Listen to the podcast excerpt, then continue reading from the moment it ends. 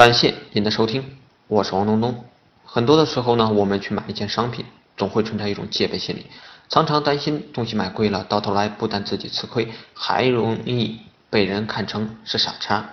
我们都知道的一个事实就是，当下的微商多半是在朋友圈里做生意，我们赚的每一分钱都来自于朋友对我们的信任。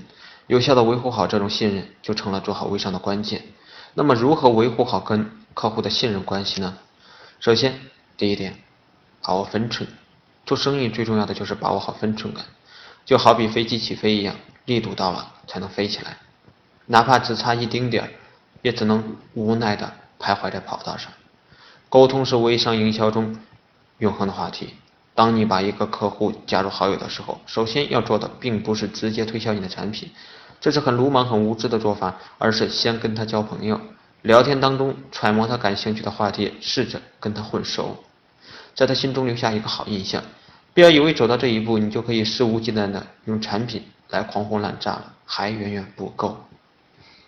在你要正式拿出产品之前，你还需要做很多铺垫，比如跟他聊一些护肤品类的。话题，多给他提供一些有用的护肤品保养知识，多给他一种感觉，就是你在护肤美妆这个领域是个行家。其实呢，做到这一点，基本的信任度就已经建立了。这时候有人就要问了，是不是我现在就可以把产品直接介绍给他了？你错了，越是到了这个时候。才越不能生拉硬拽的把产品介绍给他，否则你只会让他觉得原来你跟了我扯了这半天就是想让我买你东西。一旦对他产生了这样的心理阴影，你之前所做的一切就白费了。那应该怎么办呢？应该暂时打住，应该不动声色的继续在你的朋友圈发产品素材。时间久了，他自然能够心领神会。哦，原来这人是做微商的。但到了这个时候，他可能会感觉这个微商代理跟别人不一样，他从来都是不向我推销产品，让我买东西，反而让我从他那里学到了不少的护肤知识。看样子这家伙挺靠谱的。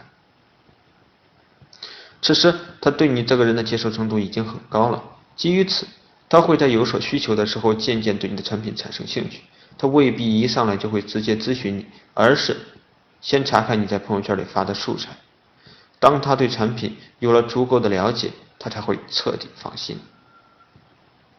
到了这个时候呢，一个长期的客户就算维持下来了。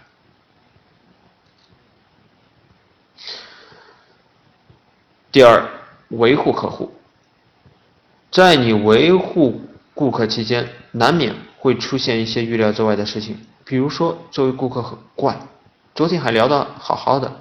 今天就懒得搭理我了，没有关系，即便他不搭理你，你也可以经常性的给他发一些问候语。要知道，存在感对于我们这些代理很重要。客户只要对你有印象，你就能想出一万个办法把他从僵尸粉中拯救出来。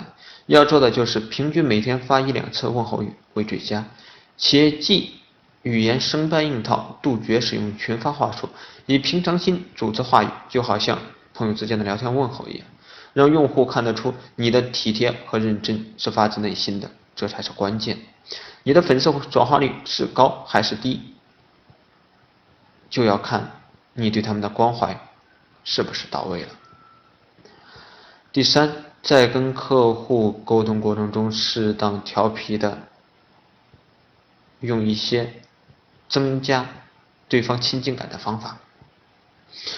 有些人起初过来找你，他并不是奔着你的产品而来的，他或许听说有那么一个做微商的逗比小朋友，说话还是蛮有意思的，于是抱着试一试的想法加上你，将你调戏一番。如果客户有了这一层主动性，再针对性的对他们做产品营销，就轻而易举了。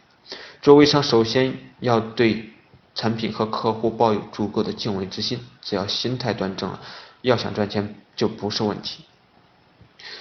对于各位微商伙伴，你们有没有在做微商的过程中遇到什么困扰呢？欢迎大家在我的文章底部留言。